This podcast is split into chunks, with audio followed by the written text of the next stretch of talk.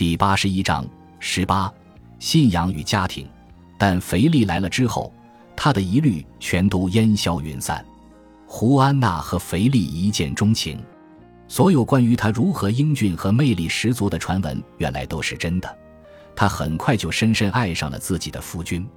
六天后，他们接受了胡安娜的神父的婚姻祝福，立即圆房。他们的正式婚礼仪式于十月二十日举行。他们两人可谓金童玉女，令人倾慕。腓力的父亲马克西米利安沉浸在人父的自豪中，说。上帝让他俩结为连理，真是了不起的媒人。婚礼结束后，胡安娜变成了勃艮第公爵夫人，因为她丈夫腓力是勃艮第公爵。她在勃艮第其实就是君主，不过头衔是公爵，因为勃艮第是一个诸侯国邦联，由某位法兰西国王封给他的儿子，头衔就是公爵。勃艮第公国由若干省份组成，版图形似新月，包括今日的荷兰。比利时和法国北部，尤其是今天的勃艮第地区。勃艮第公国的东面是神圣罗马帝国，由腓力的父亲和祖父统治；但西面和南面是法兰西，它是一个强大而危险的盟友。法兰西对勃艮第的财富与文化繁荣十分垂涎。腓力和胡安娜前呼后拥地一同巡视他们的领地，查访了布鲁塞尔、根特、里尔。安特卫普和布鲁日等重要城市，作为公国的新统治者，他们沿途受到了热烈欢迎。从佛兰德很少有消息传到西班牙，毕竟路途遥远，而且风暴肆虐。不过，最终喜讯还是传到了卡斯蒂利亚，胡安娜得到了臣民的热情欢迎，伊莎贝拉女王悬着的心终于可以放下了。一位编年史家喜出望外地描写了胡安娜胜利进入安特卫普的盛大场面。只见喇叭手和其他乐师为她的抵达奏乐助兴。这位非常尊贵和有德的女士，仪态健美而端庄，风度优雅，是公爵的国度里有史以来穿着打扮最富丽堂皇的一位。他遵照西班牙风俗，骑着一头骡子，没有戴帽子或面纱。后面跟着十六位年轻的贵族小姐和一位贵妇，都身穿金线华服，同样骑骡子，身边还有衣着华丽的侍从。在后来被称为“喜悦入城”的典礼中，公爵夫人在一座又一座城市受到了华丽排场的盛大欢迎，当地官员向他献上城门钥匙，到处为他举办宴会、舞会和比武大赛，每座城市争奇斗艳。想方设法用新颖的庆祝活动来欢迎他，例如，在布鲁塞尔的大广场，人们为了给胡安娜提供教义和娱乐，表演了一系列场景，有虚构、神话和历史人物。有一个场景把胡安娜描绘为圣经中的尤迪，他杀死荷罗弗尼，以解放自己的人民。还有类似的表现，挑战男权的女性英雄人物的场景。胡安娜的母亲伊莎贝拉女王似乎在各地都特别引起关注，被视为一种新的女武士的榜样。显然，胡安娜的新臣民期望她在佛兰德能效仿自己的母亲，有所建树。这些场景、表演和娱乐被认为非常了不起，值得铭记。有人在一份特别的插图版手稿中重现了这些景象，称为《阿拉贡卡斯蒂利亚的胡安娜的喜悦入城》。后来成为此类艺术品的模板，宫廷的奢靡是毋庸置疑的。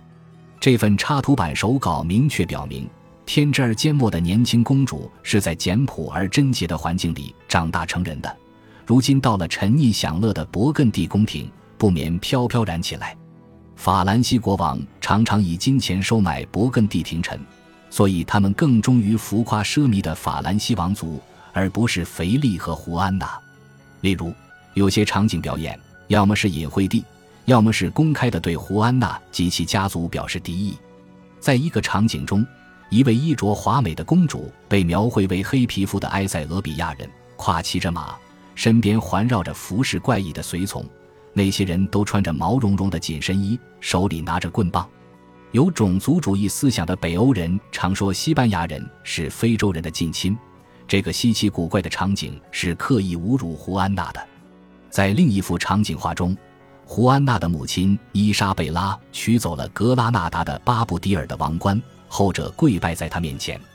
这幅画是双刃剑，一方面认可伊莎贝拉在收复格拉纳达战争中的领导角色，另一方面，男人向女人跪拜不是为了追求女性，而是屈服于她，这让人对性别关系问题感到很不舒服。其他场景则有伤风化，在题为《巴黎的审判》的图中，三位女神裸体跳舞。这在保守的西班牙艺术中是很少出现的，而一幅描绘佛兰芒宫廷的画则表现了男女公开交媾，而狂欢场所边缘的一个男性角色可能是公爵本人，似乎醉得不省人事。在此期间，卡斯蒂利亚与佛兰德之间的通信似乎出了问题。胡安娜很少写信回娘家，并为自己不回信百般搪塞。伊莎贝拉和斐迪南得知她怀孕了。这对外祖父母来说是一大喜讯。一四九八年八月，一名作为使者出访佛兰德的西班牙教士报告称，自己在七月见到了胡安娜，情况很乐观。她非常美丽和健壮。教士写道：“怀孕的月份已经大了。”胡安娜抵达佛兰德几个月后，胡安的新娘玛格丽特被送往西班牙，海上又是惊涛骇浪。胡安娜舰队的船只损失让大家都有点害怕坐船，但玛格丽特最终动身前往西班牙了。她经历了胡安娜遇到过的同样艰险难受的旅途。有一次，船上险象环生，勇气十足的公主用法语写了一首诗，描绘自己的险境。这是玛格丽特，一位高贵的小姐，结过两次婚，仍然是处女。舰队安全抵达了桑坦德港。胡安王子及其父亲匆匆赶去迎接他，他想按照传统习俗吻他们的手以示尊敬。他们热情而亲切地欢迎他，护送他到布尔戈斯，在那里他见到了女王伊莎贝拉，衣着华美，一见到玛格丽特就亲热地拥抱她。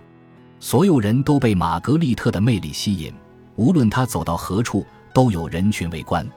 彼得·马特在给一位身在罗马的西班牙红衣主教的信中，热情洋溢地写道：“如果你见到他，会以为自己看到的是维纳斯本人。”西班牙及其属地的未来王后得到了人们兴高采烈的欢迎。婚礼于1497年4月3日举行，他获赠了不计其数的贵重礼物。这桩婚姻极其幸运，家庭的每一位成员都立刻能够融洽相处。即便他们之间没有婚姻纽带的联系，似乎也都能成为朋友。斐迪南赞美玛格丽特优雅、快乐和温柔的性情。玛格丽特与伊莎贝拉有许多共同的兴趣爱好。她和伊莎贝拉一样虔诚，也会花很多时间根据时间祈祷书来祈祷敬神。他在文化上也非常活跃，并且和伊莎贝拉一样酷爱艺术。他们都喜爱精美挂毯。这在当时是非常昂贵的奢侈品，特别贵重的挂毯，如用丝绸或羊毛制成的，有石缀以金银线，价格可以抵得上一艘战舰，需要大量织工，耗费多年方可完成。伊莎贝拉拥有欧洲第一流的地毯收藏，数量最终多达约三百七十件。玛格丽特到西班牙的时候带来了十七件挂毯，很快伊莎贝拉赠给他更多。他俩也都喜欢以女性角色为中心的绘画，圣经中女性角色的场景是伊莎贝拉最钟爱的主题。后来，玛格丽特收藏画作时也以此为重心。其中一幅这样的画是伊莎贝拉在玛格丽特抵达西班牙时期请人绘制的，即1496至1499年，表现的是沙勒美镇静自若地将施洗约翰的首级展示给西律二世和他母亲西罗蒂看。这幅画的作者是伊莎贝拉最喜爱的艺术家之一胡安·德·佛兰德，玛格丽特也很仰慕这位画家。伊莎贝拉把胡安·德·佛兰德从佛兰德盛情邀请到卡斯蒂利亚，让他担任宫廷画师，并给他定期的薪水。这些年里，伊莎贝拉还集齐了一套描绘基督生平的画作，由胡安·德·佛兰德在玛格丽特留在西班牙宫廷期间创作。其中一幅画描绘玛格丽特为加拿的婚礼中的新娘，玛格丽特非常欣赏这套画作，理解其价值。伊莎贝拉很喜欢向玛格丽特赠送礼物，玛格丽特爱花，于是伊莎贝拉送给她许多植物图案的珠宝，有些图案是雏菊，这是个文字游戏，因为它的名字在法语中就是雏菊的意思。伊莎贝拉赠给玛格丽特一件珠宝，也用这个花卉主题，它看上去像一支白玫瑰，是用黄金覆盖白色珐琅制成的。唯一的问题是，佛兰芒人和西班牙人之间的关系有一点尴尬。弗兰芒人不喜欢西班牙人的拘谨严峻和复杂繁琐的宫廷礼节与习俗，他们觉得西班牙人是自命不凡的道学先生，太自我压抑。西班牙人觉得弗兰芒人懒散、粗心、缺乏纪律，但这对幸福的夫妻关系似乎非常融洽。感谢您的收听，喜欢别忘了订阅加关注，主页有更多精彩内容。